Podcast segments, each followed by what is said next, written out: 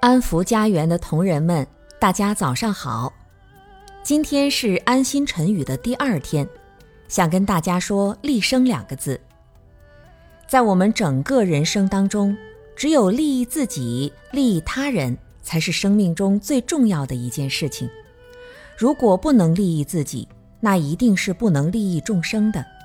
所以在自己修学的过程中，要时时不忘记利益他人。在利益他人的同时，也不能忘记自己的提升，所以提升自己、利益他人是我们的宗旨。如何能够利益他人呢？在整个修学体系中，我们发现，第一个就是要在文化上利益他人。传统的文化是有智慧的语言，是有智慧的思想，通过我们自己对智慧的领悟。同时，把这种智慧传播给他人，就是真正的利益他人。第二方面是心灵的利益。一个人如果不明白自己心理的状态，也就无法引导别人走向健康的心理状态。所以，安心计划就是让我们的内心尽最大的可能强大起来，让我们这颗心恢复到本来不受伤害的状态当中。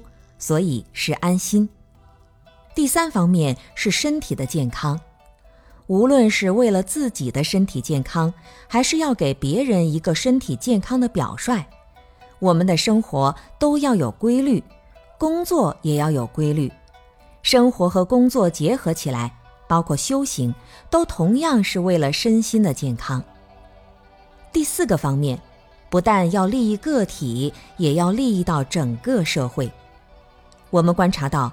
社会上如果有什么样的问题存在，我们要义无反顾地去努力解决。特别是老年化的社会问题，我们要尽一切努力帮助身边最亲的老人，也要帮助还没有缘分见到的老人，或者说一切天下的老人，我们都要有这份心去帮助他们。尽管我们力量有限，但我们也要尽一切努力。第五个就是安静，对生态环境的保护。我们不但要保持一颗清净的心，还要通过清净的心和行为，表现出来对生态环境有一份健康的理念，也就是创造一个美好的环境，让我们和我们身边的人，整个人类都能过上人间净土的生活。第六个方面是安学计划。如果我们能够利益他人，在他们需要学习的时候，我们给予很好的帮忙，这才是真正利益到他人。如果他们要学习，我们帮助不了，那我们就无法利益他人。所以要尽一切努力来奉献我们的生命，让别人得到学习上的进步。最后一个就是救济。